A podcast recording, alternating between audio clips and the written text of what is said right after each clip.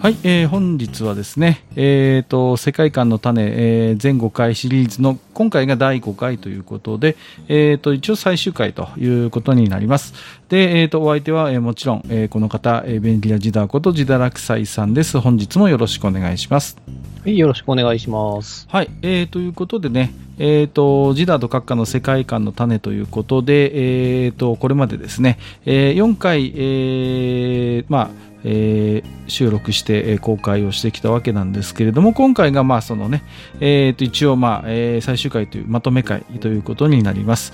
で、えー、とこれまでですねまあいろいろな、えー、とゲームやアニメをテーマにですね世界観というものを一つ、えー、掘り下げるような話をしてきたんですけれどもまああの、最初はですね、えー、と4月23日公開の、えー、キャラクターが世界観を作る。世界観がキャラクターを作る、えー、それから5月13日の、えーと、機動せ、えー、機動武闘伝 G ガンダムで学ぶ原作と世界観、えー、それから、えーと、6月3日公開の、えーと、アモンガスに世界観はあるか、えー、そして、えー、これが6月の18日公開、えー、統一された世界観なきゲームウルティマオンラインということでやってまいりました。で、えーと、この間ですね、主にあの、ハッシュタグ愚者級用の方を中心に、リスナーさんから反応もいただいていたんですけれども、こちらについては最終回でまとめてご紹介をしつつコメントをしていきたいということを話しておりました。ですので本日はまずはですね、えー、この間の反応などにつきまして、えー、ご紹介をしていきたいなというふうに思っております。えー、そこでなんですけどもね、はい。まあ、久しぶりの弱なんで、えっ、ー、と、一つクイズを用意してまいりました。ほう。なんでしょう何の関係もないんですけどね、世界観に関しては。はただ、あの、時事的なものなので、ちょっと出したいなと、新鮮なうちに。はい。はい、えっ、ー、と、今、収録ベースで言うと大体10日前、うん、えー、なんですけれども、約10日前ぐらい、えっ、ー、と、7月の初旬ぐらいに、えー、あった事件についてのお話です。はい。えっ、と、私の、えー、とお店にはですね、あるものが置いてあるんですけれども、はい、えっ、と、20年ぶりにそれが使われました。20年間それを置いてたんですね。で、もちろん使えます。何？えー、?20 年ぶりにそれが使われました。それは一体何でしょう？ということで、答えは、えー、番組の後半で。は、はい。ななんだろう。えー、全然私は今、もう見当もつかないんですが、えー、お話を戻しても大丈夫ですか？はい、はい、大丈夫です。はい。なんだろう。気になるけど、まずは。えっ、ー、と、それではですね、えっ、ー、と、この間、ハッシュタグ愚者級要はで世界観の種向けにつぶやいていたであろうものをご紹介をしていきたいと思います。5つ目は、えっ、ー、と、ヘビレオさんからですね。はい。えっ、ー、と、リプレイ本が出ないっていうのは動画にシフトしてるっていうところもあるのではということでいただいております。ありがとうございます。はい。えっ、ー、と、TRPG の、まあ、リプレイが、えー、なかなか出ないよねというような話題を、多分初回にさせていただいているんですけれども、その中で、えっ、ー、と、リプレイ本が出ないというのは動画にシフトしているのではというような、えー、ご指摘をいただいておりますね。はい。で、これについては、あのもちろんそういう要素、えっ、ー、と、多分にあると思います。はい。で、まあ、あの、ただ、その、気になるのは、いわゆるこれまでその、なんていうのかな、和製 TRPG をこう、牽引してきた、えー、メディア、媒体というのは、やっぱりこう、出版社、版元になるわけですよね。こう、まあ、主に角川系がね、一つ大きな流れを作ってましたし、もちろんその他にもね、えっ、ー、と、いくつか、えー、TRPG 本を手掛けてる版元あるんですけれども、で、えっ、ー、と、一つちょっとこうね、気になるのは、こう、そういう版元あるあるなんですけど、なかなかこのね、動画の方へのシフトが上手じゃないっていうか、こう、動画をこう収益化させることがあまりこう、得意ではないのかなという印象も持ってたりしています。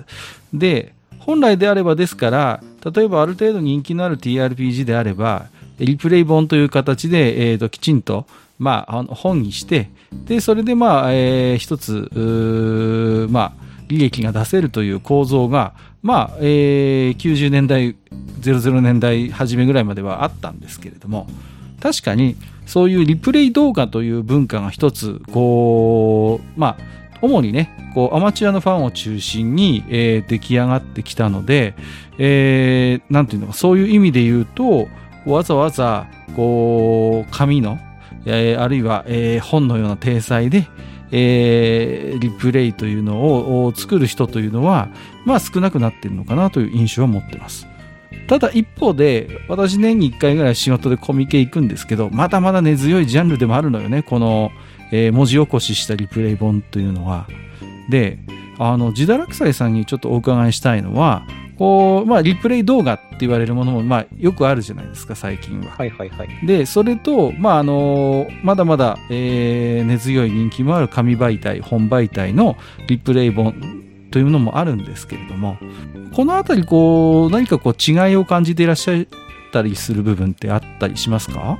えっ、ー、とですね、これは、まあ、先ほどもおっしゃられているんですけれども、えっ、ー、と、公式が出していないので、あの、僕はそのリプレイ本がその動画にシフトしてるっていう意見は、まあ、否定的かなっていうのがあります。はいはいはい、そうですね。まず、その公式が出してるっていうのは、まあ、何度も言ってますけど、その作者が一番最初に描きたい王道を書いてくれるものと私はまあ言ってるんですけども、うんうんうん、えっ、と、それが出てない状況下で、その、世界観だけを読んで、この王道を探さなきゃならないっていうのは結構しんどいな、が個人的な意見なんですね。はいはい、で、えーと、リプレイ本と動画っていう意味で言うと、編集が入れられないので、うん、あのー役者が違うんですよ。演じなくてならない役者が。はいはいはい。俺たちその古い TRPG プレイヤーは動画に適してないんです。はっきり言ったね。はい。うん、適してはいないです。では、あの、私もあの過去何回もコンベンション行ってますけど、面白そうな、えーと、プレイをしているとこって規制が上がってるんです。ね、演技過剰で。はいはい、わかりますやってるところがあるんです。うんうん、ああ、盛り上がってんな、こいつら、みたいな感じで、ああ、GM 頑張ってるなっていうふうになるのはそういうところなんです。うんうん、それはやっぱり芝居的なんですよ。そうね。うん。はい。で、そうでなく、えっ、ー、と、ゲームをきちんと攻略する。もしくは自分のキャラをしっかりと出そうとしていて、これが、えっ、ー、と、このワールド、この世界、このシステムにおける王道であるってことを示そうと思うと、やっぱりいろんなことを考えながらこう行動しなくちゃならないわけです。うん。ということを考えると、やっぱりその思考の時間が長かったり、詰まっちゃったりしてる部分をリプレイにすることによって修正してるわけですね。読みやすくしてるわけです。はい。それは別に生のままを出すのが、そのあのリプレイであるっていう必要はないので、そうですね。はい、必ず加工はされています。我々に分かりやすいように、もしくは間を埋めたりとか、必要な部分、あ必要ではない部分を削ったりしています。っていうのがあるので、あのもしその動画にシフトしたいというのであれば、専門の演者を用意しなくちゃなりません。それこそ、あの、えっ、ー、と、アドリブ劇ができる役者さんです。うん。そうね。うん、はい。完全にその自分のキャラを憑依させて演じることができる役者さんじゃない限り、あの、動画をそのまま見せることってかなり難しいと思います。そうね。あのー、今のジダラキサイさんのご指摘された部分というのが、いわゆる公式のリプレイと、アマチュアやファンのリプレイのを分ける、まあ、大きなポイントだと思うんですよね。で、いわゆる公式のリプレイに期待されていることというのは、今、ジダラクサイさんがおっしゃっていただいたように、そのルールだけでは語りきれない世界観を保管するものであったりとか、このシステムで推奨されるべきプレイングといったようなものを、やはりこう、わかりやすく説明するというような役割を担っている場合が多いと思うんですね。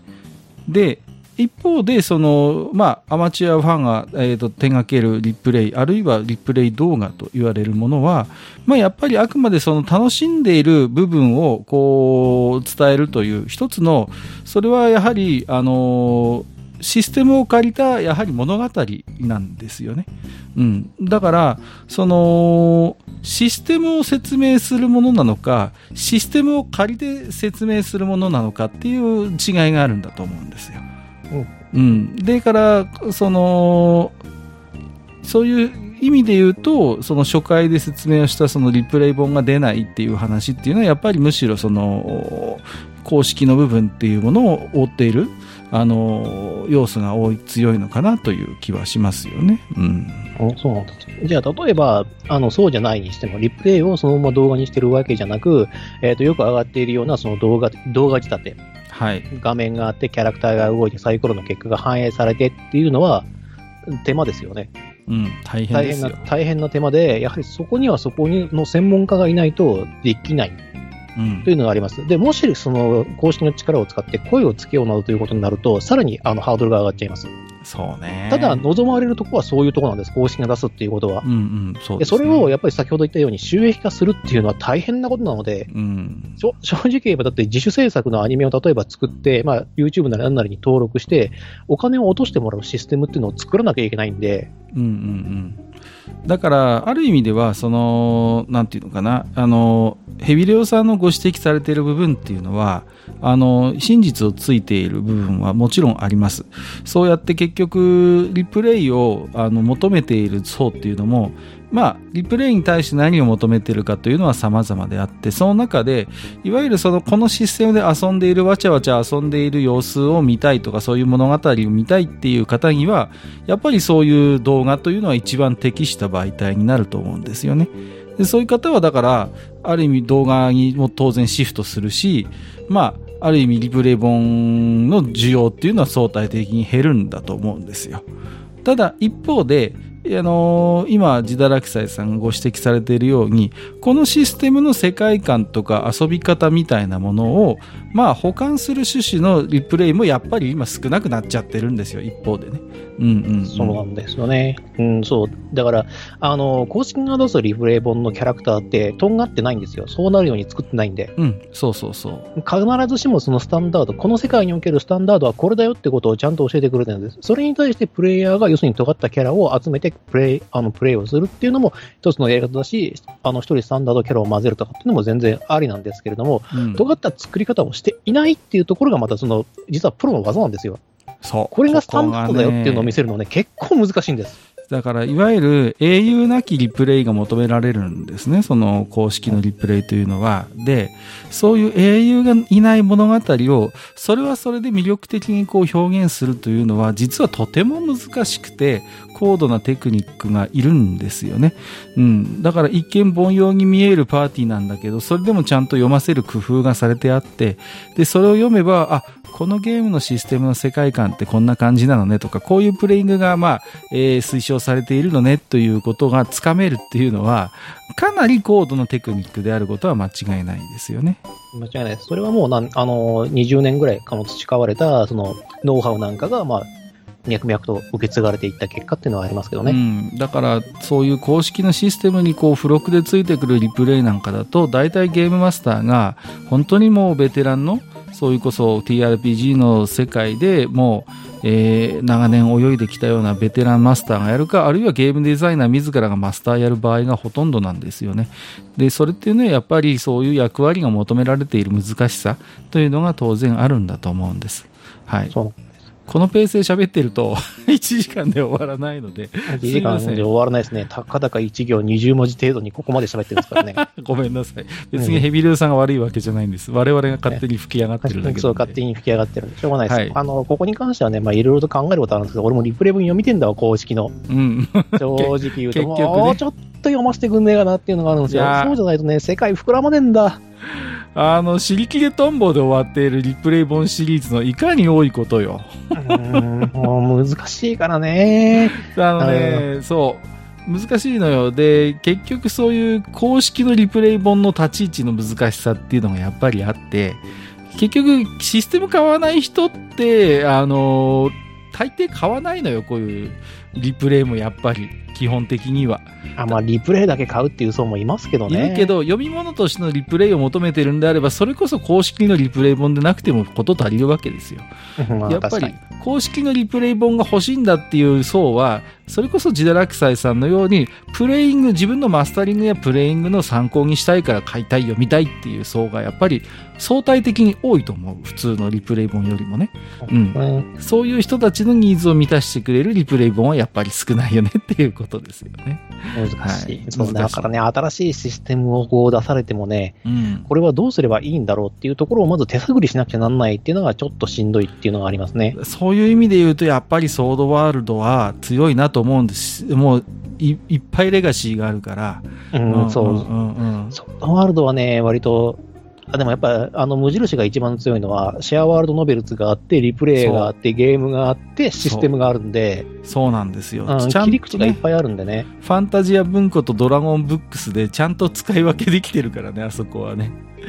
いや、強いと思います。あの辺をね、そう、世界を埋めてくれるね、その小説とか短編が出てくれるとね、こちらとしてはね、それをじゅるじゅるしながら楽しむわけですよ。うん、そうそう。うん、だから、ある意味、一番そういう意味で言うと、TRPG のシェアードワールド的な、そういう、こう、本当に広がりを感じられる、一番こう、なんていうのかな、果実でいうと熟して美味しい期間だったと思います、あの数年間というのがね。そうですね。で、結局世界の広がりもありましたからね、あれからそう世界で見るとっていうことになるので。そうですね。うん。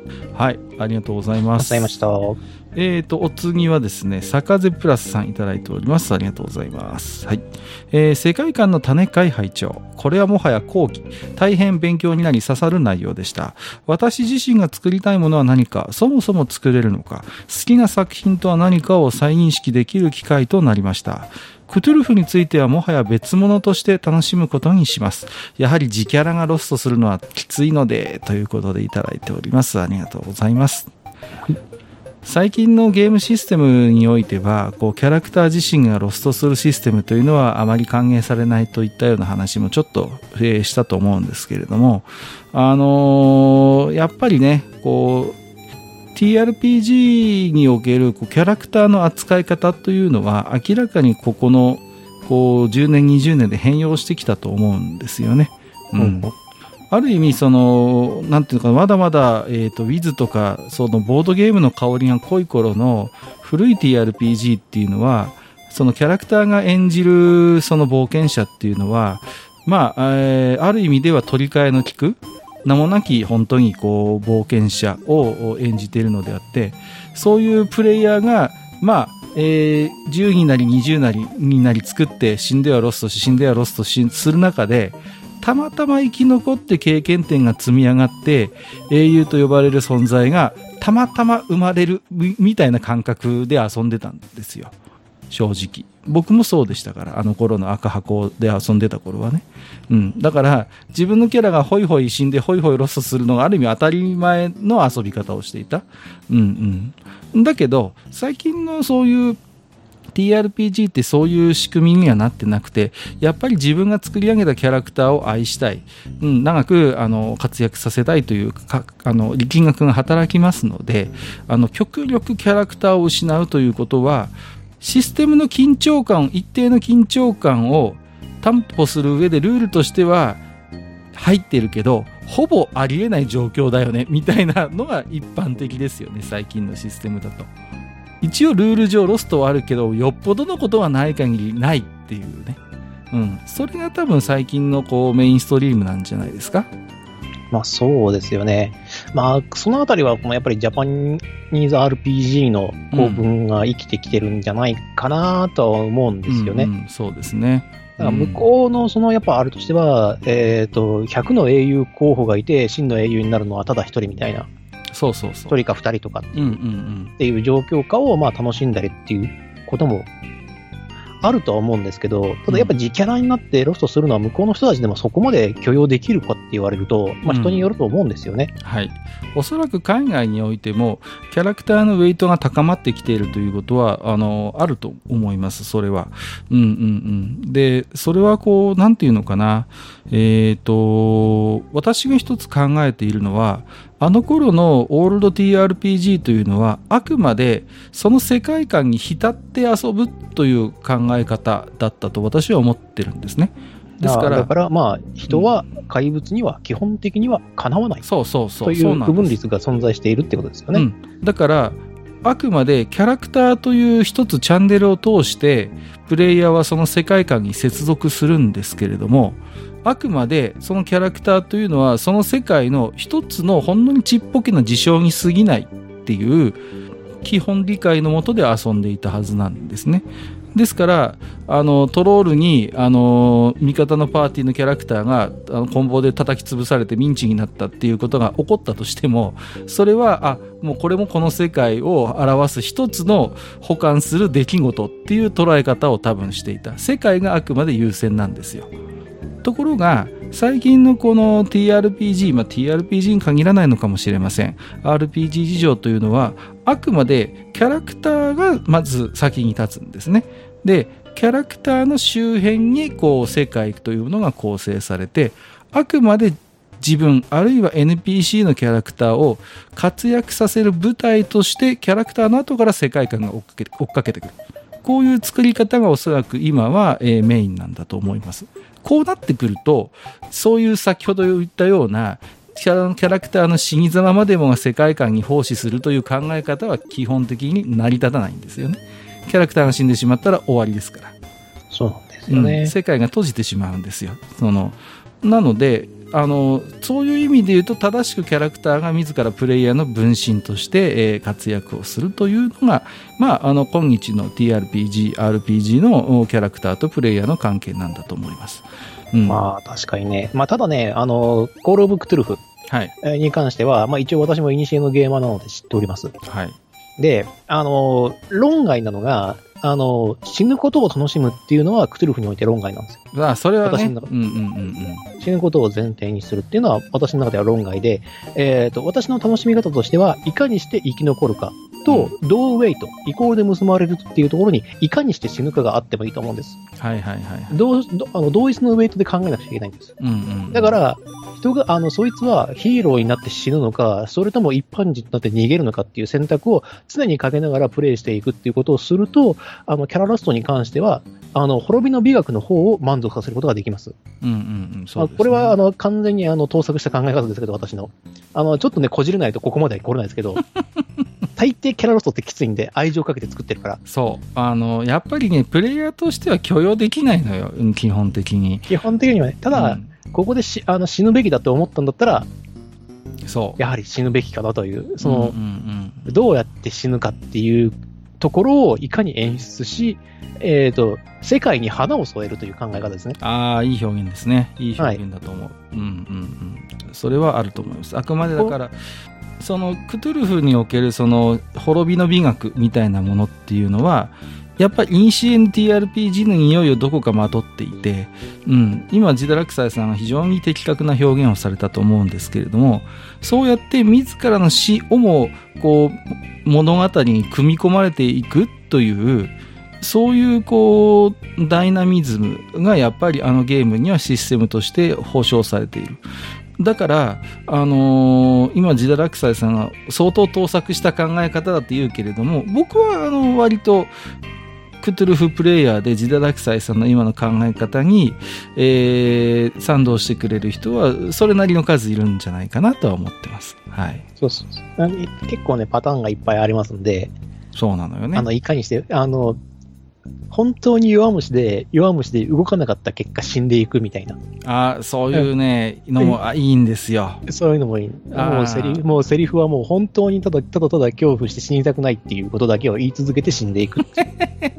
のもあるし、それこそ産地に見舞われて、狂気に見舞われたまま、その自分、あの、自分の死すら知覚できないまま死んでいく。ああ、いいね。そういう。そういうのの演技はね、大好きなので、いいでそれか、もしくはタキャラを生かすために自身の命を糧にして死んでいくっていう、ね、英雄的な死に方っていうのもできるので、それはあると思います。そうそうそう。ただ、すべてがすべてそれを選んじゃダメなんです。それを目的にプレイをすると良くない。基本的には生き残るべきという。そうなんです。そこだけは、うん、あの、間違えちゃいけないのよね。うん、あくまで最優先はやはり生き延びることなんだけども、そこを優先しているからこそそれを捨てざるを得ないシチュエーションが輝くっていうことはあると思います。はい。えーと、次行きましょう。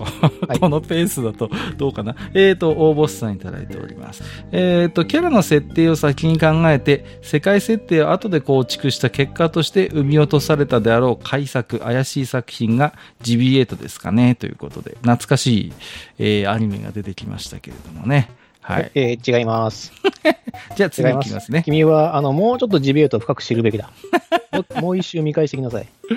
まだね、見方が、えー、浅いという。浅い。ということね。あの、私はね、もう5周ぐらいしてるんだから、本当に。死ぬかと思いながら見てるんだから、こっちは。あれは、ジビエートっていう名前から始まってて、そっから先、あの、監督がこちゃこちゃとこう、世界、あの、世界観とかキャラクターを作り出した結果生まれたんで、名前ありきだからね。ジビエートっていう作品作りたいって言って世界作ったんだから。はい。ということで、なかなか深いらしいですよ。はい、はい。もうちょっとあれだよ。あの、この私に意見できるものがあったらしてみなさい。ちゃんとジビエと、ちゃんと全話見た人間にしか私はその意見を認めないからな。大星さん、次は続けて2通ご紹介。えー、原作ありでオリジナル展開したアニメ作品として印象深いのはスレイヤーズ。えー、トライが完全オリジナルストーリーながら世界観に沿った良作だったのに対し、えっ、ー、と、レボリューションですかね、と、エボリューション R は、はいえー、と、原作5巻6巻をベースにしながら追加キャラの目立ち具合や原作キャラの設定変更がどうにも受け付けなかった印象。えー、続けてもう1通。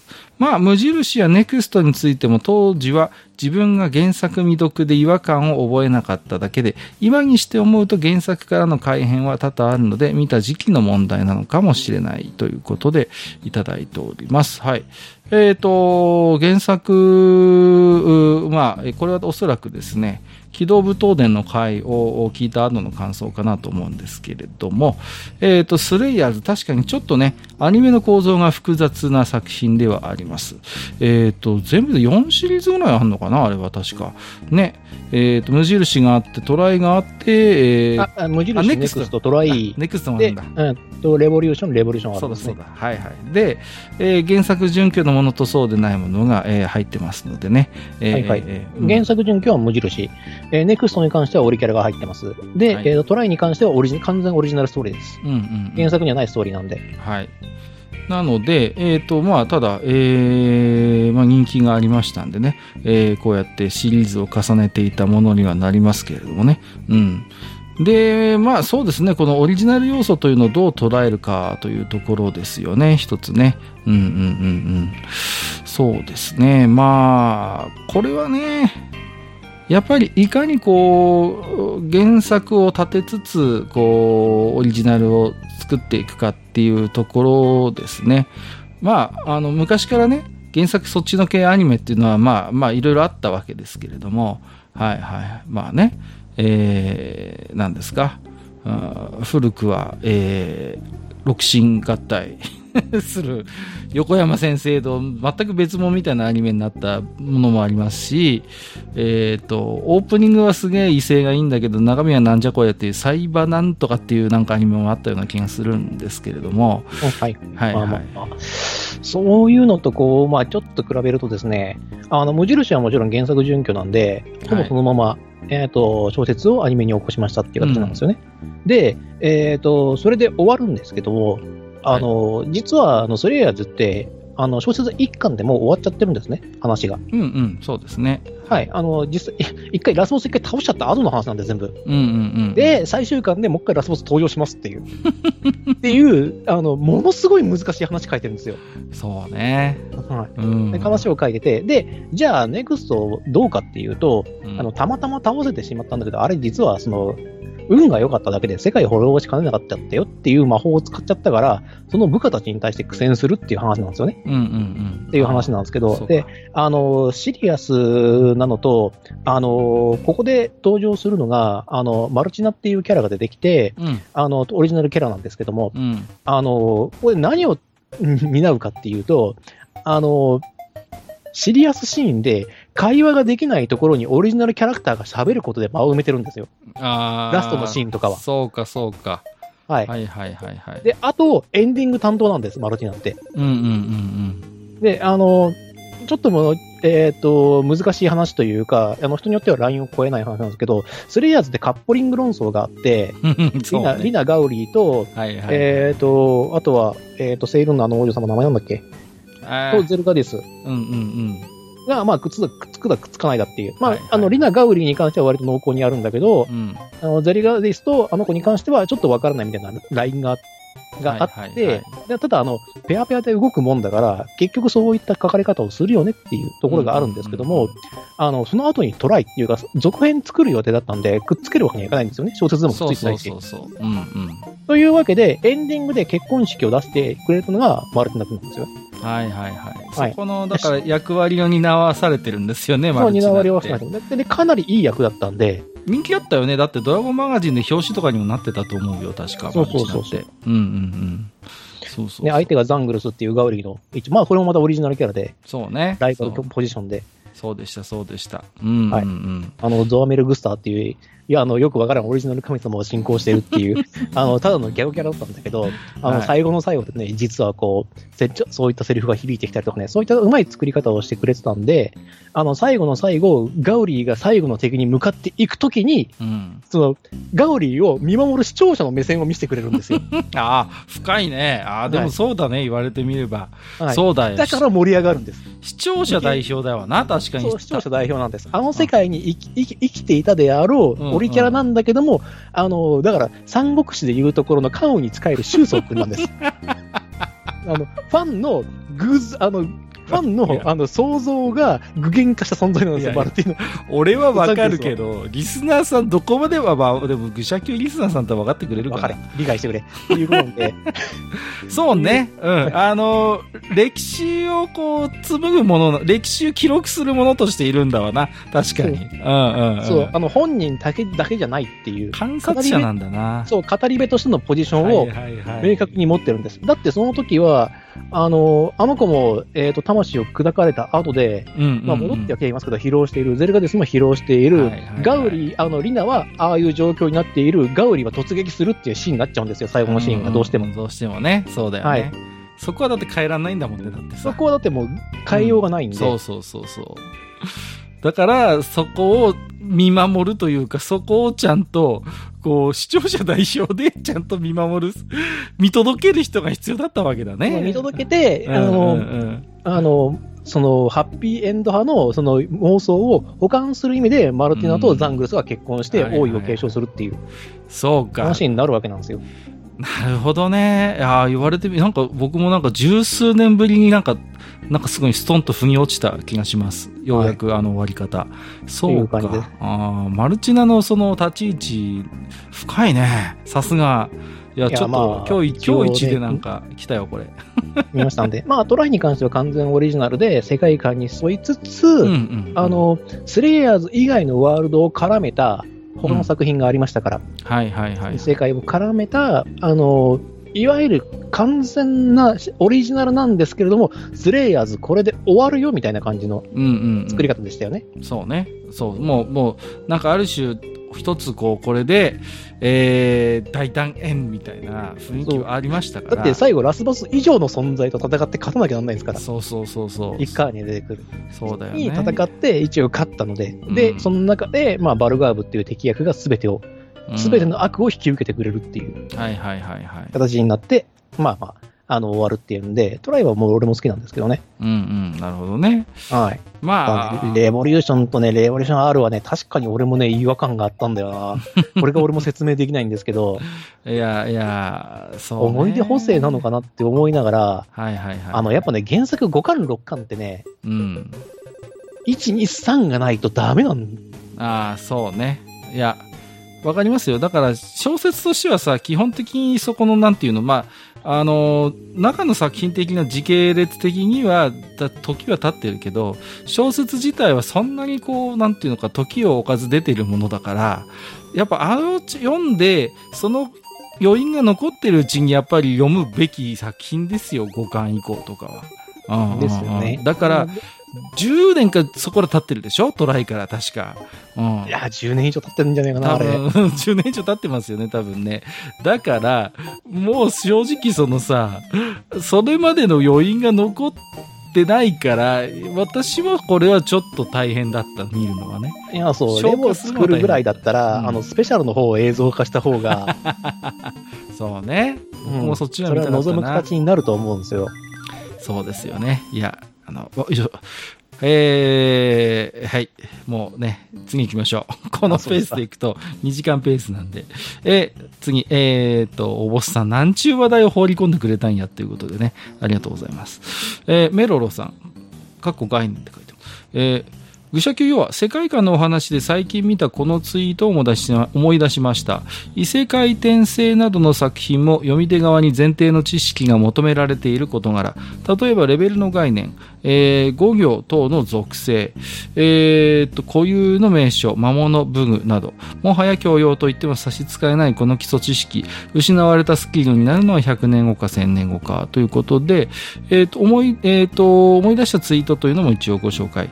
昔の文学は昔の文化やら教養やらを基盤にしているので、時代が、えー、後になるほどリテラシー不足で楽しめない人が増えると思われますよね。えー、現代の異世界もののノベルなどはドラクエの文化やら教養やらを基盤にしていると思うのですが、ドラクエが廃れた後世には普通に昔の文学と同じ道をたどるのかなということでいただいております。ありがとうございます。えーと、物語を楽しむ上での、まあえー、基礎教養とでも言うべき、えー、ものがあるのではという話をした記憶があるんですけれどもおそらくそれに、えー、沿った、え、ツイートなのかなというふうに思っておりますけれども。うん。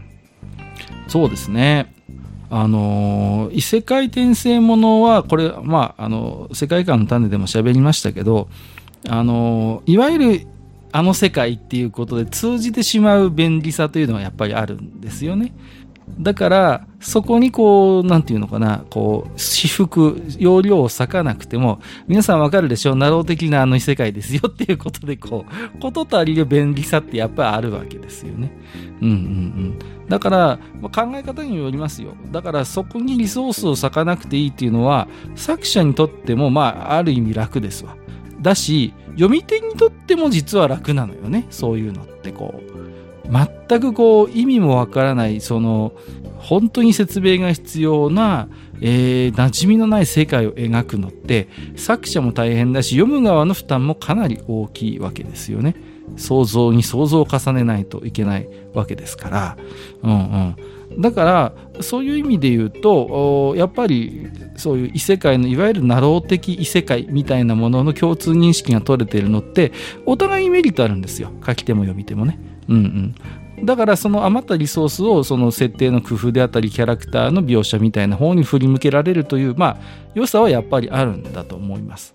うん、ただじゃあそれでも私はもろ手を挙げていやいいねっていう言うかと言われたら僕自身はやっぱりそれだと物足りない、うん、部分があって、やっぱりこう、癒しくも、やっぱファンタジー作品であるならば、その、どこかにその作者のこう、表現したいオリジナルの世界観の要素というのを私はどこかに見たいんですよ。だから、その、いわゆるなろう的、こう、異世界、世界観みたいのから、全く一歩も半歩も出ないような作品っていうのは、どこかで私は退屈してしまう。うんうん。なので、私はだから、なろう的作品が取るん足らないとか、あの、つまんないというつもりは全然ないんですけど、そういう今、ある種便利な、えー、状況が生まれているのだから、それを利用して、その、余ったリソース、余力みたいなものを他の部分にちゃんと振り向けて作品のクオリティを高めていってほしいなという思いはあります。うん。すいません、なんか長く喋っちゃいましたけど、どう思います？かこの辺ね、だからその、今俺たちが見ることができる、例えば、あの、時代劇。はい。江戸時代の時代劇を見たときにどう思うのかっていうのは、なんとなくまだうちらの中では教養として残ってるんですけども、うんうんうん、例えば平安時代をモデルにしたような劇が出た場合、うん、俺たちですらついていけない可能性が高いっていうことですよね。あのー、つまり貴族の常識っていうものを俺たちが分かってないから。そうね。そうそうそうそう。それはあると思います。はいだから、その辺をどうするかですよね。きちんと真面目に説明するのか、あるいはもうある程度すっ飛ばしちゃって、もう陰陽師みたいになんかそういう部分は、なんかあまり書かずに、ちゃんと物語的な フレーバーとしての平安要素みたいなのに留めるかみたいな、多分どっちかにするしかないんです。するしかないと思うんですけど、まあ、うん本来求められるのは、その、キャラクターのセリフの端々とか、生活様式の要定から、こういったことが常識なんだなってことを匂わせられれば一番最上なんですけど、そうですね。でまあ、それができる、できねえからそうやってんだっていう話になるわけですからね。はいはいはい。そうなのよ。なかなか難しいです。しかもそれがね、あの、匂わせってね、人によっては受け取ってくんないんで。そうね、そこはね。はいいやだからさあの大河ドラマの何でしたっけ？紫式部でしょ？次の次の次ぐらいが確か、はいはい、ね次の次だっけ？あ再来年ですね再来年が紫式部なのよ大河これ大変ですよ。時代交渉とか大変よ、そんなの。いやいやいや。だって、うんうんうん、閉じた世界とはいえ。そう。いや、だから、ちょっとある意味見ものですね、個人的には。だから。いやー、でも難しいと思うないや、難しい。衣装とかさ、うんうん、だって、ねえ。そうそうそう。いや、あの、言っちゃえば美人の基準すら違う時代なんで。そうですね。うん。まあ、もちろんね、見やすくこう、そこはね、脚色をして、まあもちろんね、えー、そういうふうにするでしょうけど。やっていくとは思うんですけれども、うん。いや、だから、見る方も結構、ある程度こうハードルはどうしても高くなりますよね。平安時代ですから、まさに。うん。平安時代でしょ。いや、だって平安京だって普通に餓死者とかその辺にいるんでしょうん、そうそうそうそう、普通にね。まあ書かないけど、そんなことは。だって。決して綺麗な都、100%綺麗な都ではなかったはずなので。そうなのよ。その辺にムクロが転がっててもおかしくないような、だってそういう絵巻物だってあるわけだから、そういうのがまあある意味普通なところもある時代ですから。だからね、まあ、例えばその大通りのところとかはまだまだ綺麗だけども、うんうん、路地を1本2本と入っちゃったらもうっていう。そうそうそうそう。可能性は十分あるわけじゃないですか。そうです、ね、確かあの空ムに近いような区画だってあったはずなんですから。うん、うんうん、だから、まあ、そこをね、でもさ、まあ、じゃあ、まあ、かで一切じゃ書かないかって言われたら、じゃあ何のために平安時代舞台にしたのってことにもなるわけで、そこのさじ加減が難しいですよね。そうなんですよね。うんうん、だから疫病とかに対して、まだあの、えっ、ー、と、祈祷とか、うん、そうそうそう対抗しなくちゃならなかった。だからもう人の助けでは、人のでは助けられないから仏の力を借りるとか、超常的な力に頼るしかなかった時代のお話なので、そう。まあ、なればやはりちょっとね、えぐいシーンとかも出てもおかしくはないのかなとは思うんですよね。いや、ある程度そういうところも表現しないと、えー、いけませんよ、やっぱり。じゃないと何のために平安時代の。いや、でも今のテ、今のテイストからするとどうなのかな まあまあまあ。まあね、なんかそういう、やっぱそのひどい表現っていうのはできなくなりつつある昨今でございますので。なんでもね、もうポリコレだ、もうね、そうそうそう、LGBT だみたいな話になってるから、いや、あのね、今週、あの、先週か、あの、バズ・ライトイヤーっていう、あの、トイ・ストーリーに出てくるキャラクターの一人にフィーチャーした、あの、ピクサーの映画見に行って、来たんですけど、はいはい。いやー、もうね、いやー、ディズニーさんは大変、あの、本当にあの、ポリコレに配慮していらっしゃるんだなっていうね、もう、なんていうのかな、一曲がりなりに物語を作る立場の人間としてはね、いや、本当に薄ら寒い思いをしたような映画ですよ。そこまでして人種と性別と年齢のバランス取るかねっていうね。うん、必要があれば別にあといいのになっていうふうに思っちゃうんですけどね、だから俺、ポリこれがなんか文化を潰すんだったらいらないような気がするんだよな、その。あの同性婚、キャラクターの中で同性婚する人がいて、はいはい、女性同士で子供を作るんですね、こうまあ、SF なので、あのまあ、遺伝子的な多分なんかこう技術があるんでしょう、女性同士で子供を作って、えー、いるんですけれども、まあ、おそらくそれが原因ということで、今回のバズ・ライトイヤーは、えー、公開できない地域があるんですね、中東を中心に。ああまあ、競技的に無理ですもんね。うん。ですので、あのね、あの、本来、そういう世界の人たちに、そういう娯楽とか感動を提供する趣旨の映画ですよ、言ってみれば。それがね、そういうことによって見られる地域が狭まって見られない人が相当な人数出てきてしまうっていう、この状況は本当に是なんだろうかっていう疑問はあります。あの、だからわざわざそういう見られない人が、見られない子供たちが、トイ・ストーリーのファンって中東にもいっぱいいるんですけどもちろん、そういう人たちが見られない、映画館で見られない状況を作ってまでこの設定必要だったのっていうのは、私はちょっと飲み込めない部分です。それはね。うんうんうんうん。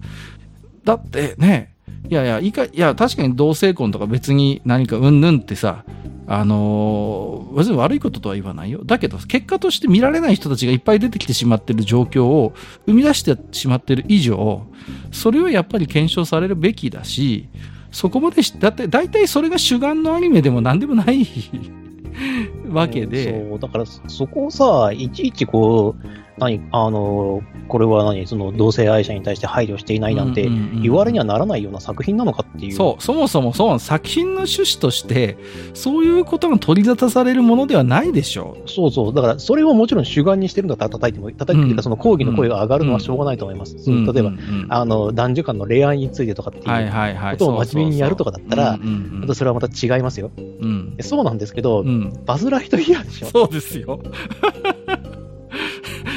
そうですよ。バズ・ライトイヤーで、なぜそこを気にしなくちゃいけないのかっていう。そうそう、無限の彼方へさあ行こうでしたっけなんかもう、あの所ジョージのあの世界観ですよ。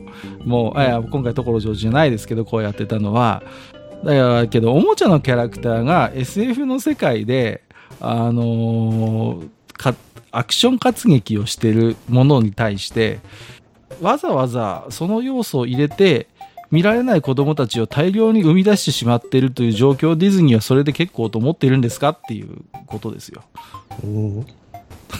すいません。それはね、いや、まあ、本当にね、あの、日本頑張ってとしか言いようがない。いやあの、そこはね、配慮しなくていいんだよっていう話。うん、うん、だから、ね、あの、本当に。それは 変な話、間違ったメッセージを伝えることにもなりかねないと思うんですよ。もう、そうあるべき、そうあるのが正しいっていうわけではないんです。そう。あの、正直生物的なことで言えば、オスとメスがくっつくのが普通なんです。うんうんうんうん、だって、そうじゃないと命が繋がっていかないから。ただ、うん、どうしてもそういったものが、例えばそれは動物であり、昆虫であり、鳥であれ、うん、人間であれ、同性を好きになるっていう瞬間があるっていうのは、現実として存在するので、うんうんうん、それを否定するかどうかっていうのは、各個人に任せるべきであって、そうそうそう。何もかもが認めなきゃならないっていうことにはならないとは思うんですよ。あのまあ、僕はね、あんまりこう政治のことは疎いのでよくわからないんですけども、少なくとも僕個人の立場としては、それを設定を入れることによって、多くのトイ・ストーリーファンの子供たちが、この作品を映画館で見られない状況を作っていること自体は僕は不幸だと思います。うん。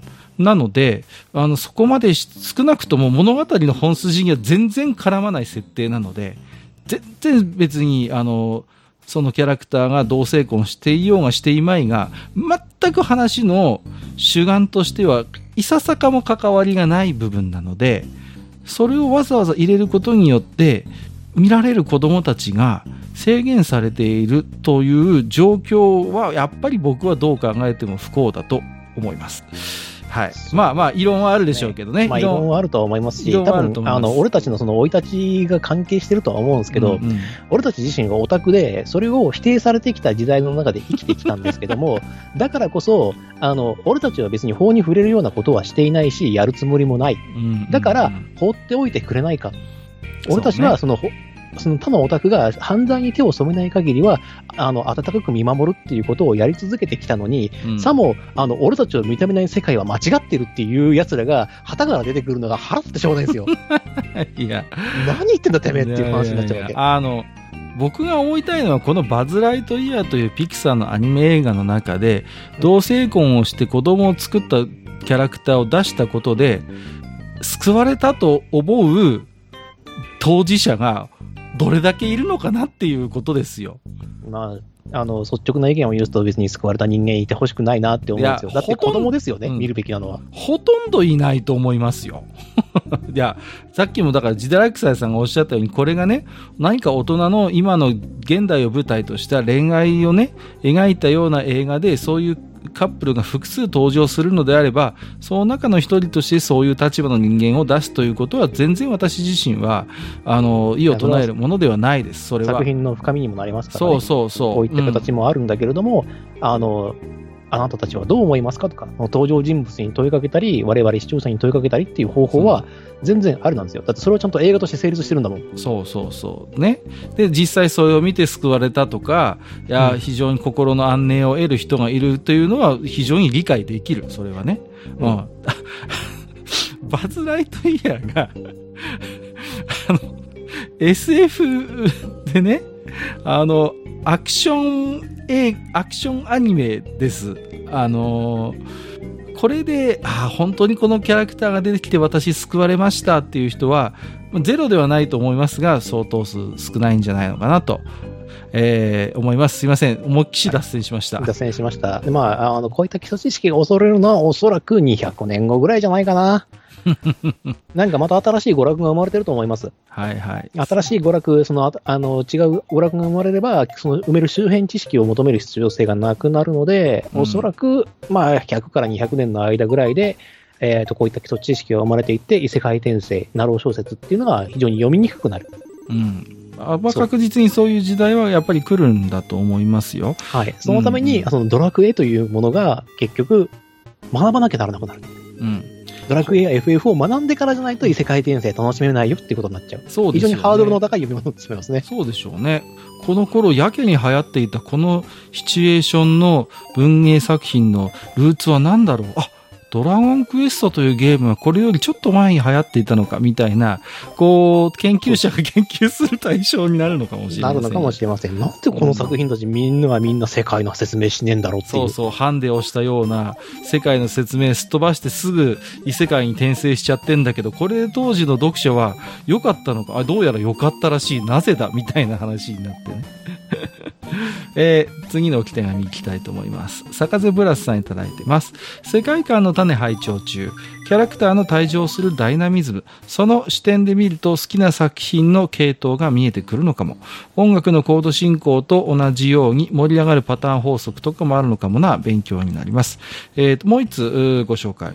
えー、と、同じく坂瀬プラスさん。世界観の種拝聴ウルティマオンライン昔話からちゃんと世界観トークになっていくのは見事。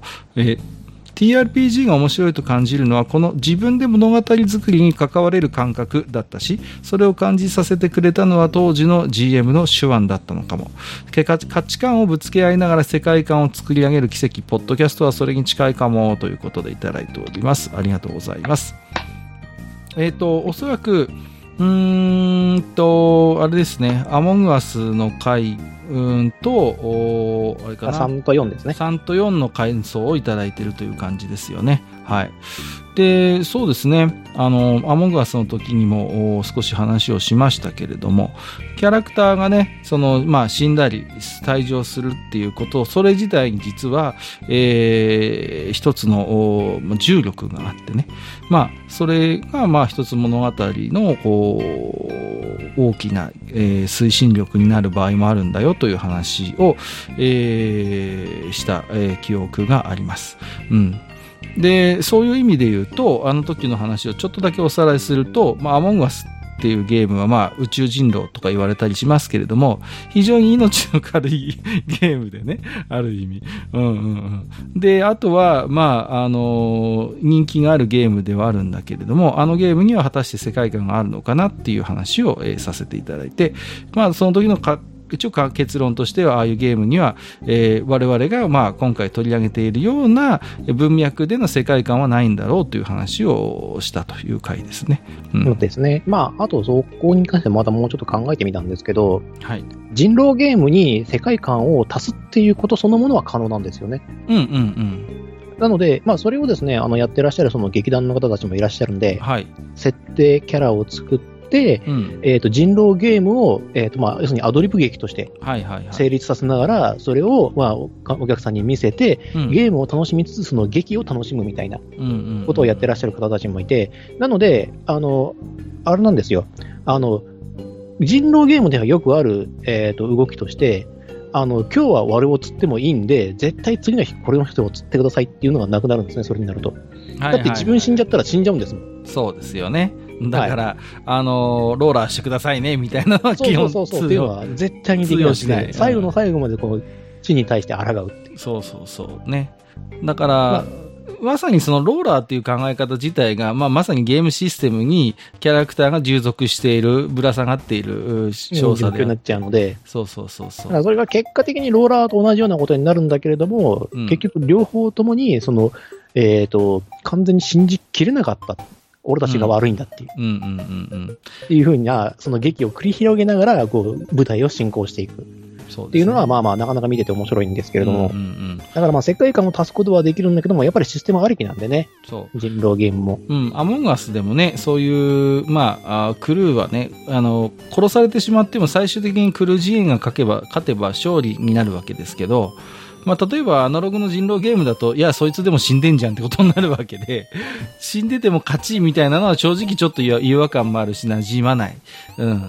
と考えると、やっぱり、あのゲーム自体に世界観はないし、まあ、あの時も喋りましたけど、じゃあ、それをね、こう動画とかリプレイ動画的にこう動画にして、まあそこには当然編集、脚色が入るので、そういう形でこうニコニコ動画なんかに上がってくるアモンガスのボイスロイドを使ったプレイ動画、あれは立派な世界観があるんだと思います。うんうん、うん。おそうですね。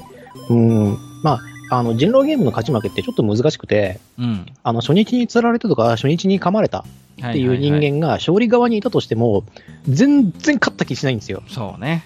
うん。だってそのゲームに参加してないから、うんほとんど何か有力な情報を残してるとかってないから、それがね、やっぱ難しくて、勝ち負けじゃないところにあるものっていうのを求め始めると、ちょっとめんどくさいことになりますね。はい。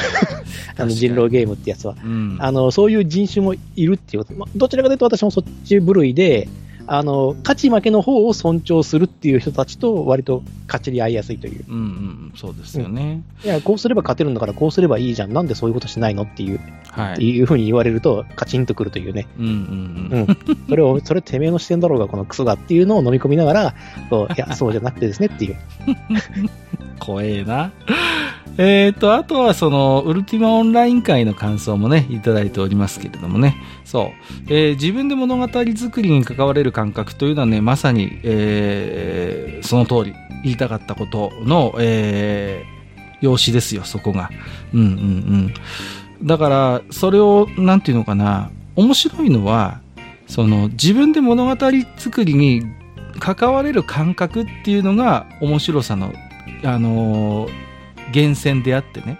ここの感覚っていうの大事なんですよ。だから、実際に物語作りに関わってなくても、物語作りに関われる感覚を味合わせるということが、面白さを、こう、伝える肝なんですよ。だから実際に、物語作りに関わってない、結果として関わってなかったとしても、ね、あるいは関わらせる気がないとしても、あ、自分もこの物語に関われるんだなっていう感覚を持たせるだけで実はすごい魅力的になるっていう、ここがね、肝なんですよ。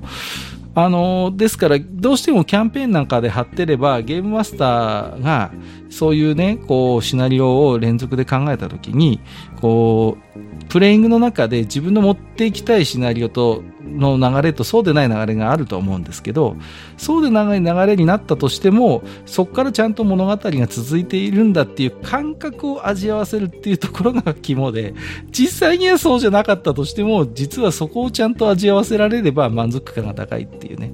ここがね、テクニックなんですよね、実際。だってそうしないと GM が本当プレイヤーの無軌道な行動の先に慌ててあのチクタクバンバンよろしくですね、レールを引いていくのって大変なんですもん。うん。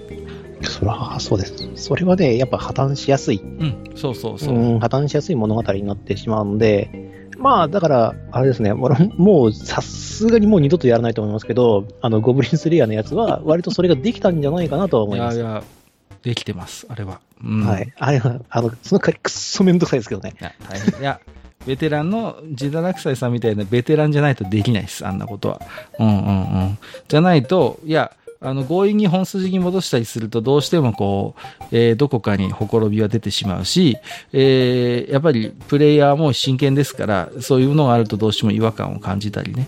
なんだ、結局 GM の手のひらの上かよって思わせられない、思わせてしまったら、やっぱりそれは GM のある意味敗北なのでね。うんうん。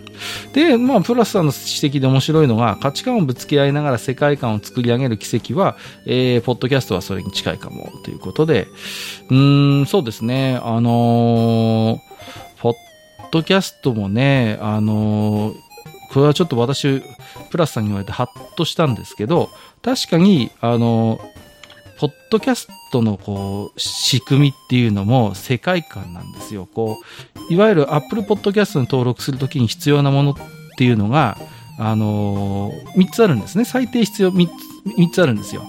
で、一つは、えっ、ー、と、フィードですよね。RSS フィードがまず必要ですし、もちろんそこに載せる初回のエピソード、あるいは番組の説明みたいなのも必要です。あと、必ずアートワークが必要なんですよ。うんうん。これ3要素なんですね。ポッドキャストをポッドキャストたらしめる3要素なんですけど、と考えると、これって立派なやっぱりそこに世界観があるんですよね、当然。アートワーク、まあ、そうですね、うん、俺たちがいきなりね、そのアウトドアとかし始めたら、世界観にはそうなことになりますからね、そうなんです何してんのって話になるんで。お前、お前らそんな陽キャみたいなことやってらしくないぞってことになるわけだから。そうそうそういきなり無人島へとか言ってそうそういや、それは全然誰も望んでない話なんで。いきなりね、いきなりこうさ、いや、今日閣下が、えーえー、僕は、えー、今日、えー、無人島に来ていますみたいなことはさ、まあまあな、起こり得ないし。起こり得ないし、そう。望望まれていないっていうことなんですよね。うん、望まれていないから、その世界観に合わないっていうことなんですよ。だからやっぱりあのね、こう、やっぱアートワークとの関わら関わりみたいなのもやっぱありますよ、そこは。うん。で、こう、いかにもちょっとオタクカルチャー系の番組みたいなアートワークにもちろんあえてしてるんですよ。それはね。うんうんうん。そういうこうちょっとあの怪しいちょっと湿ったそしてちょっとこうねそういう女性キャラクターを出してみたいなさ。そういうのってやっぱすごいベタなんだけどああいうものってベタでなきゃいけないと思っていてじゃないとアートワークから入ったリスナーさんはものすごく違和感を感じるわけですよ。愚者の宮殿っていう番組を今まで知らなかった人がアートワークから入ってなんかなんか聞こうと思ってたのと全然違うなみたいになっちゃうわけだからああいうだからアートワークで、え木をてらう必要は全くないというのが私の持論でございまして、はい、あそれは全くその通りですね。うんうん、ああの望むあの絵を見て望んでるものと違いものが出てきちゃうと脳みそってバグりやすくなるんで。そう、そうなの。見た目の、だからイメージと内容、コンテンツの内容って、すごく親和性が高いんです。高いんで、だから全く違うようなことをやっちゃうと、たとえそれが面白いものだとしても、うん、受け入れてくれないそうそう可能性が高くなってしまうので。そうなんです、そうなんです。だから、そこはまあまさに、うん、だから、ポッドキャストもいろんな番組があってね、で、いろんなアートワークもあって、それぞれに面白さがあるわけですから、それはまさにね、プラスさんがおっしゃるように、やっぱりそれぞれの番組のやっぱり世界観なんだろうと思います。うんうん。あの、だから、あの、僕、ずいぶん前にも喋ったんですけど、たまにね、まあ私もなんだかんだ言って、ポッドキャストそれなりに長くやってきた人間なので、たまに相談を受けるんですよ。こう、もっとリスナーさん増やしたいんですとか、こういうポッドキャストをやりたいんですがって相談を受けるんですけど、僕はどういうアドバイスするかっていうと、最低10回はゲスト呼ぶなって言うんですよね、こう。ああ、自分の世界観を作るためですね。そうなんです、そうなんです。そうそうそう。だから、あの、まずは自分がほん、まあ、例えば一人でやってる番組なら一人で最低10回は撮るべきだし、もし僕みたいに相方がいる番組をやってるんだったら最低10回はそのレギュラーの相方とやるべき。ただ、愚者の宮殿はそれを守ってないんですけどね、実はね。ただ、それには実はちゃんと理由があって、愚者宮で呼んでいる、えっ、ー、と、ゲストパーソナリティの皆さんっていうのは、自堕落斎さんも含めて、ポッドキャスト以前からの付き合いのある方々なんですよね。うん。なので、もう長い付き合いなんですよ。自堕落斎さんとも本当に長い付き合いで、うん、実際にお会いして、こう、お酒飲んだりしたこともあるし、もありますし、うん、まあ、ぼちぼち10年。そうなんです。なんだかんだ、ね。にはなりますからね。そうそう。なので、だからそういうメンツを、こう、ある程度固めて、あのー、やる分にはいいと思うんですよ。なぜなら、もうその人のその人の関係性において、もう世界観は出来上がっている出来上がっているというか、まあ、うん、あそうですね。だから外部から連れてくるのはやめましょうって話ですよね、うん、そうそうそうそう、そこなんです。だから、ポッドキャストするんで、初めてあの人と絡みたいからって言って、2回目か3回目ぐらいに、今日は憧れのこの人呼んできました、はじめましてっていうのはやめようねっていうことですね。そうです。うん、あのね、まかに間違えて、あの、閣下っていう人を呼んじゃうと、自分の番組にしちゃうんで、絶対ダメです。ポッドキャストぐらいの宮殿出張所になっちゃうんで、絶対ダメです。絶対呼ばないでください。慣れて、ちゃんと、あの、この人の、あの、会話、会話の合間にストップをかけながら、こう、話を差し込めるだけの技術がないと、あの、乗っ取られます。気をつけてください。ポッドキャスト界の劇薬って言われてますからね、はい、本当に。もうね、あの、なんだっけな、よその番組でたまたま、なん、なんて番組やったかな、あの僕の話があったんですよ。たまたま、僕たまたま聞いてたんですね。はい。そしたら、あの人ミントみたいな人だからね、とかって、下手に植えない方がいいよ、みたいなさ、ミント扱いかよっていうね、こう。わさわさわさって思いますからね、他の植物全部枯らせてますからね。なので、えー、ね、あの、しかも、あんないっぱい使あんないっぱいね、あの、収穫してもね、使い手がないっていうね。やめてよ、ちょっと。本当に。いやいや本当にね、ミントは難しいんで、8で育てましょう。8がいいです。あの、愚者の宮殿っていう8の中で育てていきましょう。まあ、あのー、決してね、あの、自堕落斎さんは、あの、プロの訓練を受けてますので、あの、決して真似しないようにというね、この。はい、あの、少なくとも私のゲームマスター歴が生きてる状況なので、はい、あの、話の切れ目とか差し込むポイントとか、ここは遮ってもいいなっていうポイントで一応話しているので。そうなんです。それをね、僕は一切配慮ができないので、そこはもう完全に自堕落斎さん側のテクニックに頼っているというね、状況でございまして。いや、僕のマシンガントークにこう挟める人って本当にいないんですよ。だね、あのね、遠慮があるからなんですよ。そうそうそう。ジダさんはもう、もうほとんど遠慮ないでしょ、多分、多分。いや、だから自分が話す、あの、話すべきことっていうのがあるんだったら差し込みます。そうでなかったら話さ、あの、話した方が楽なんで。はいはいはいはい。で、あとはその、あ、綺麗だなって思う瞬間は、ワンブレス必ず入るんで、その時にスッと入れます。はい。そうでなく、そうでなくて、遮る形になる場合は、自分の、自分が言いたい意見、自分が言わなきゃいけない意見の時に話してるつもりです。うん、このタイミングで言わなきゃなっていう。そうそうそう。あ、だと流れちゃうな。でも俺はこの意見を言いたいなっていう時には話してます。はいはいはい。ね、あの、なかなかできるようでできないテクニックでございます。特に僕が相手だとそうだと思います。えーと、次行きましょう。ミフカエルさん、えー、2通連続で、えーと、ウルティマオンライン、いや、終わってないですよ。運営や課金形態は変わりましたけど、パッチは今も当てられていますし、イベントもやられてます。自分のタイムラインには今もウルティマオンラインの話題が流れてくるので、それを放置するのはさすがに忍びなく、配信の主題ではないですが、突っ込ませていただきました。といただきました。ありがとうございます。はい、ありがとうございます。いや、大変申し訳ありません。いや、本当に失礼しました、えー、申し訳ないんですけども、私の中で運営が変わった時点で終わってしまったものとして扱っているので。いやいやいや、あの、感覚としては確かに。ただ、に深谷さんのおっしゃるようにね、あの、ちゃんとゲームとしてはもちろん、あの、続いておりますので、ちょっとね、そこはあの、誤解をね、ちょっと与えてしまった方がいらっしゃると申し訳ないので、そこはあの、訂正をさせていただきたいと思いますよ。はい、申し訳ありませんでした。はい。まあ今でもね、えー、運営課金形態変わったけれども、まあももちろん、えー、現役のサービスとしてあるということで、はい。まあ、だいぶ雰囲気はね、ちょっと変わってきた部分もありますけども、まあ、おそらくね、あの、ずっとこう、運営が変わってもウルテンオンラインされてるプレイヤーもいらっしゃると思いますんでね。うん。はい、ありがとうございます。ご指摘助かりました。えー、ありがとうございます。次はクラゲさんですね。ウルティマオンラインの話は私も懐かしく聞かせてもらいました。ブリギン前の雑多な目的の人が交わっていた感じとか今でも唯一無二だったと思います。ということで。はい。そうそうあれがね、MMO の賑わいっすよ。ブリテインっていうね、このね、はい。もう、なんて言うんですかね。もう、わっさーっとこうそこにキャラクターが集まる。わっさーっていてね、みんなね、あの壁に向かってバンク、バンク、バンク、バンク。そうそうそうそう。そういう状況があるんですね。うん、はい。で、そうそうそう。で、まあ、どうでもいい小話なんですけど、あの、バンクに向かって、はい、バンクって言うと、バイバイって言わないと、徳が下がるっていうね。ちょっと、ちょっとだけ徳が下がるんですよ。挨拶、挨拶入れちゃうと、挨拶を、で終わらせなきゃいけないっていうルールがあって。はいはいはいはい。そうですよね。そう。ありましたね、そんなこともね。うん、はいあそこなんか本当に、なんていうの、まさにウルティマオンラインのカオスな状況を、まあまあ、まさに、えー、一番体現している場所でしょうね。こう、本当に。うん。えっ、ー、と、ヘビレオさんもウルティマオンライン絡みで。私はお二人よりだいぶ後年だと思いますが、えっ、ー、と、これはトラメル、トラメルと・フェルカかな？の同仕様の無限シャープで遊んでました。ブリリンの屋上で FS 集中放火を受けて、ガード呼ぶ間もなく死んだり、えー、あとに、その後に、えー、その時の主犯のギルドに入ったりと、やはり語り尽くすの濃密な数年間で楽しかったで、ということで、はい、いただいております。ありがとうございます。そうですね。これ、いいですね。こういうの。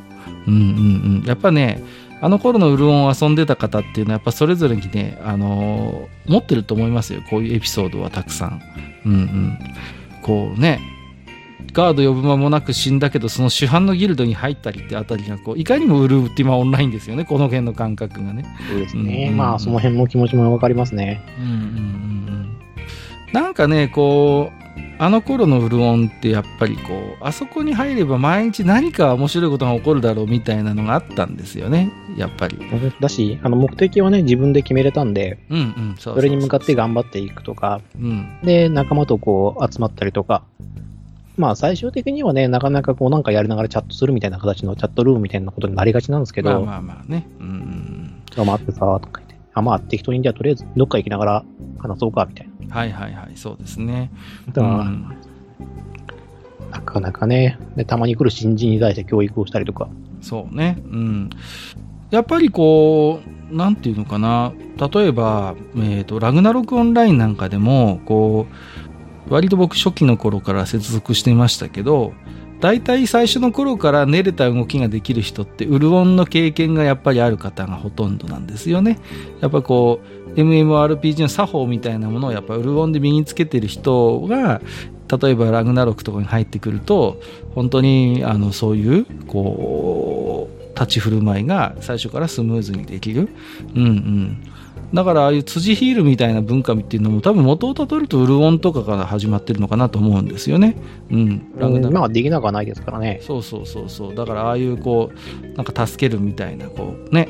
まあ、あの、辻ヒール、直接的な辻ヒールはもちろんできませんけど、でもね、あの、本当に見ず知らずの苦労してる新人に手を差し伸べる文化みたいなものっていうのはやっぱり、その後の MMORPG にもまあ引き継がれてるんだろうなとは思いますよね。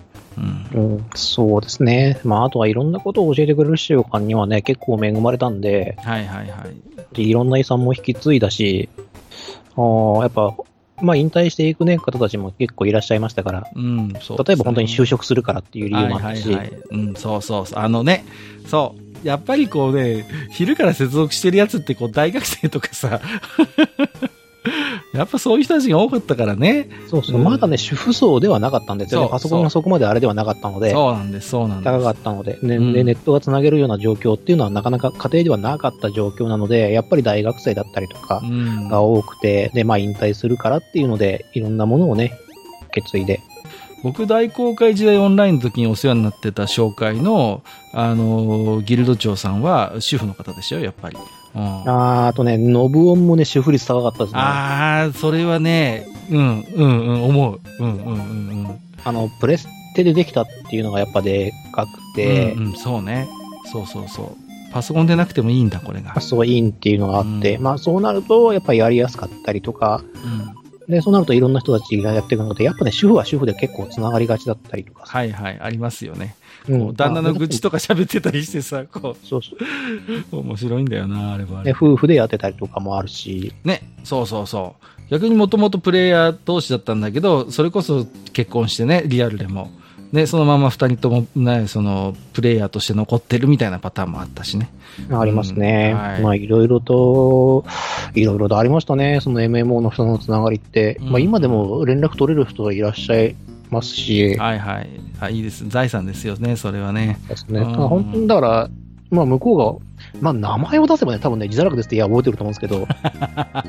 このハンデも長いわけだ、そうすると。このハンドルネーム長いですね。これもう20年ぐらい使ってるんじゃないかな。いやー、すごいな。うん、だからこれでやってたりしてるね。まあ大抵ね、ジドさん、ジドさんって言われてたんで。はいはいはい。なるほどね。はいはい。はい、まあ、それでやってた、うん、やっぱ人間関係、やっぱ面白い人たち多いですからね。うん、そうですね。やっぱりこう、あの頃の MM、特にウルオンはそうですけど、あの、自分で調べて飛び込まないとできないゲームだったわけですから、あのー、そういう意味でやっぱハードルは高かったんですけど、やっぱそういうハードルを乗り越えた人が集まってくる独特の面白さってありますよね。そうそうそう。だからね、うん、あの当時の、まあ俺たちがやってた頃のバジャとかがあった頃の、あの時の日本人のウルティマオンラインプレイヤーの質っていうのは相当高かったですから。うん、うん。それはあると思います。はい。だから、本当にこうね、だってゲームに命かけてんだもん。結構。いや、え、じゃあ、あの、命をかけるは言い過ぎかもしれないですけども、うんうんすっげえ一生懸命ゲームやってたんですよ。そう、真剣にね、それこそ。真剣に。本当にそうなんですよ、もう。だから、あのーこのゲームを盛り上げていきたいって思ってるプレイヤーもやっぱり多かったし、自分たちで面白くしていこうっていう、まあ、なんか今だとね、ちょっと悪い使い方されますけど、意識高い系プレイヤーみたいなのやっぱ多かったですよ、やっぱりそういう意識の高いプレイヤーっていうのがね。で自分たちがこの日本のウルを盛り上げていくんだみたいな、やっぱそういう人たちって大勢いましたからね。うんうんうん。だから、そういう人たちの本当にね、頑張りでやっぱ盛り上がってたし、うん、面白かった。だから、ただただ受け身のゲームにはない、やっぱり面白さがあるんですよね。自分で積極的に飛び込んでいく世界として。はい。そうなんですよね。だからまあ、例えばそのやっぱり、あの当時の課金 MMO の、えっ、と、初期、本当にスタートのあたりのプレイヤーって、そのゲームやりたくてやってるんで、お金を払って。そうですね。やっぱね、うん質が高かったですよ。うん本当に。中途半端にやってなかったんで。うん。そうね。でも、辞める人はとっとと辞めちゃうんで。そうね。うんうんうん。はい。えー、ということでですね、えー世界観の種宛てにいただいたと思われる置き手紙をね、ご紹介しているうちにですね、もう1時間15分ぐらい喋っちゃってるんですけど、はいはい。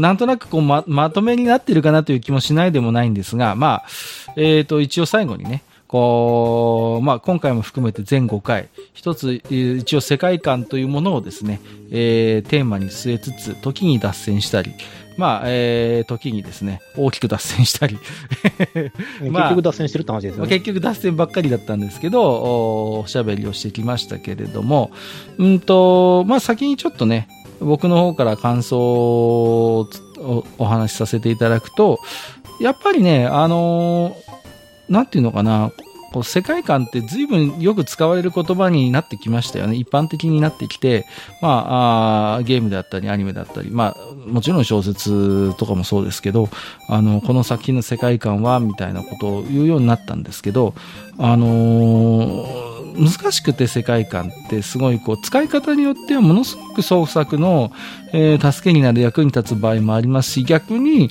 この世界観というのに縛られてしまって筆が進まないとかこうキーボードが止まってしまうっていうことももうよく聞く話でねあるんですよね。そういうちょっと縫いみたいなところがある言葉でして。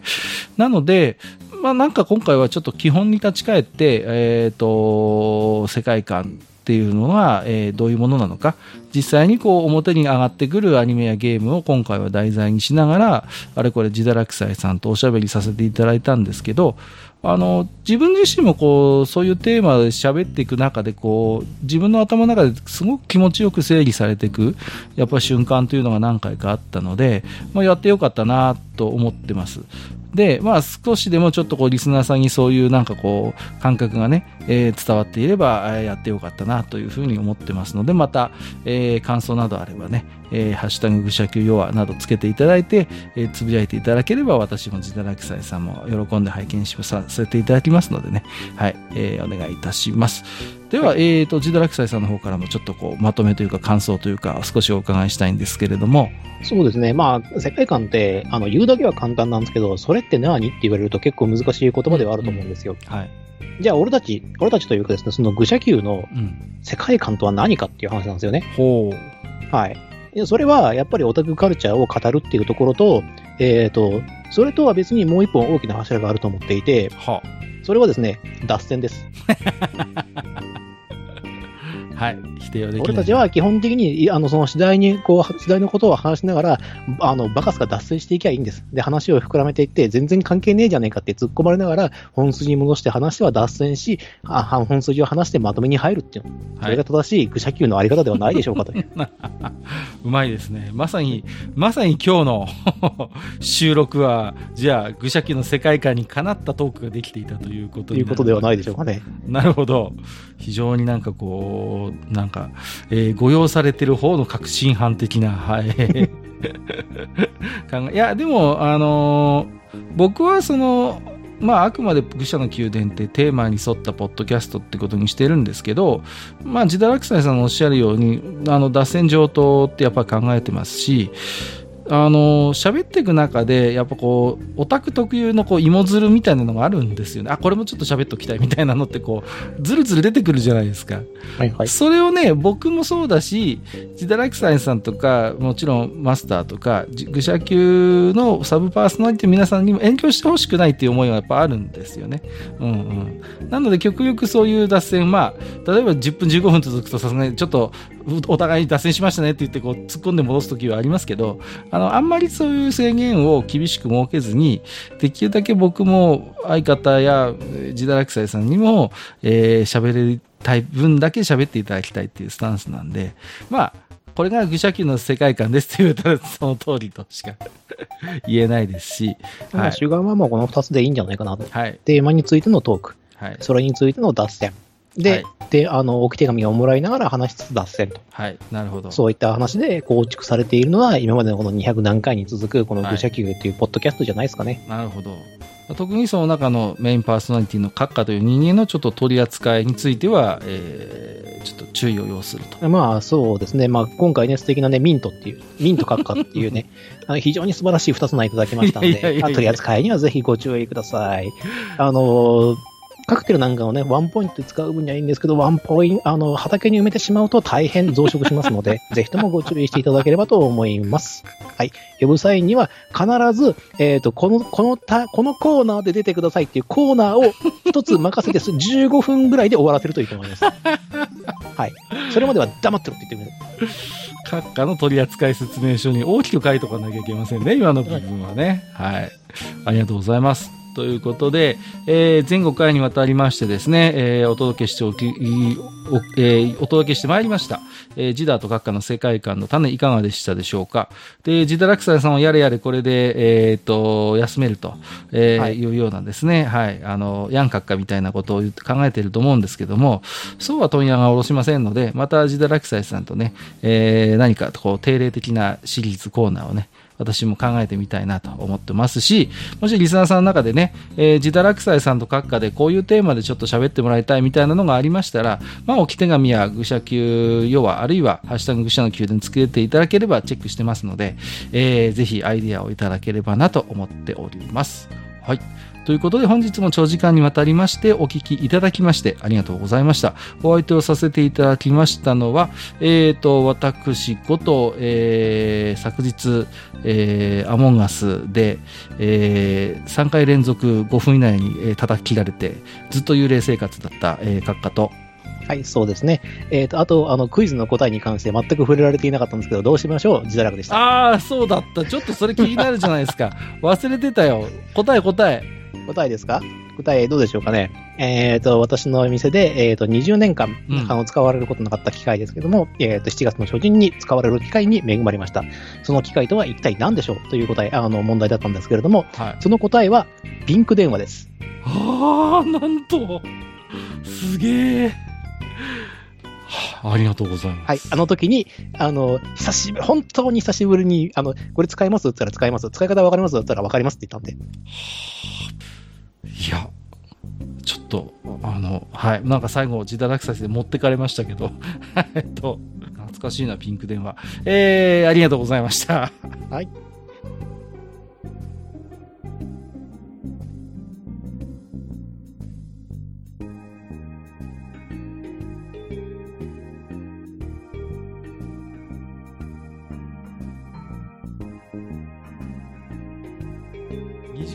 じゃお客さんがお金をチャリンと入れて発信したってことですか？はいあのちゃんと30円入れてチャリンチャリンチャリンって言って。であのスマホで電話番号を見て。え？なんでピンク電話使ったんですか？au ですよ。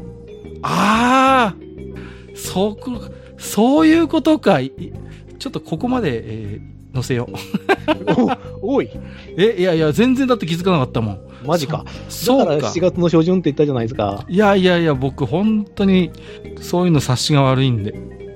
そうか。そう言ったのに、だからちゃんとその人も使い慣れてるから、10円じゃなくて30円入れたんです。うんうん、なるほどね。はい。はい、はい、あの、勢いよくあの減っていってしまって、うんうん、あの、ね、あの二人の電話って、うんあの、切れる瞬間にビーッ、ビーッ、ビーッ、ビーッって言うじゃないですか。はいはいだからまともに音声が聞こえなくなっちゃうんで、はい。それになる前にうん30円入れて、うん。で、30円とか40円入れて、で、残った分ガチャンってやった瞬間に出てくるんで、あれ。チャリンチャリンって戻るんでしょ？戻ります。ああ。あの、だから、さ三例えば31円とかになっちゃったら40円換算になっちゃいますけど、切り上げで。はいはい。あの、50円入れてたらちゃんと10円返ってくるんで、でも最初に30円入れたっていうことは、その人よく分かってる人ですね。っよくわかってる。まあ結構年いってますからね、大丈夫でしょと思ったんですけど。なるほどね。いやー、すいません。もう、その au って言葉を聞くまで、全く理由は想像できませんでした。ダメだね。ちゃんとしたね、理由とあれがあったという、こういったクイズでございました。ありがとうございます。察しが悪いな。はい。